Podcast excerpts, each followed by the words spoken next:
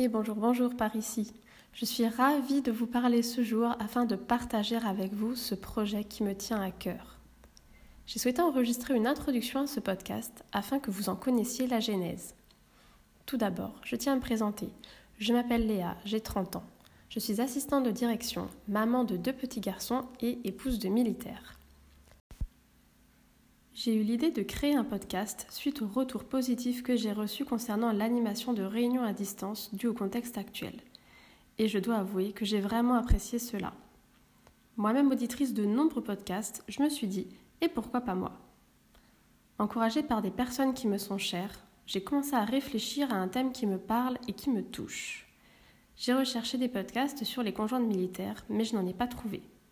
C'est donc à ce moment-là que je me suis dit et si c'était moi qui allais lancer ce podcast? Voilà donc d'où vient l'idée de Meuf de Milouf, le podcast qui donne la parole aux conjoints de militaires.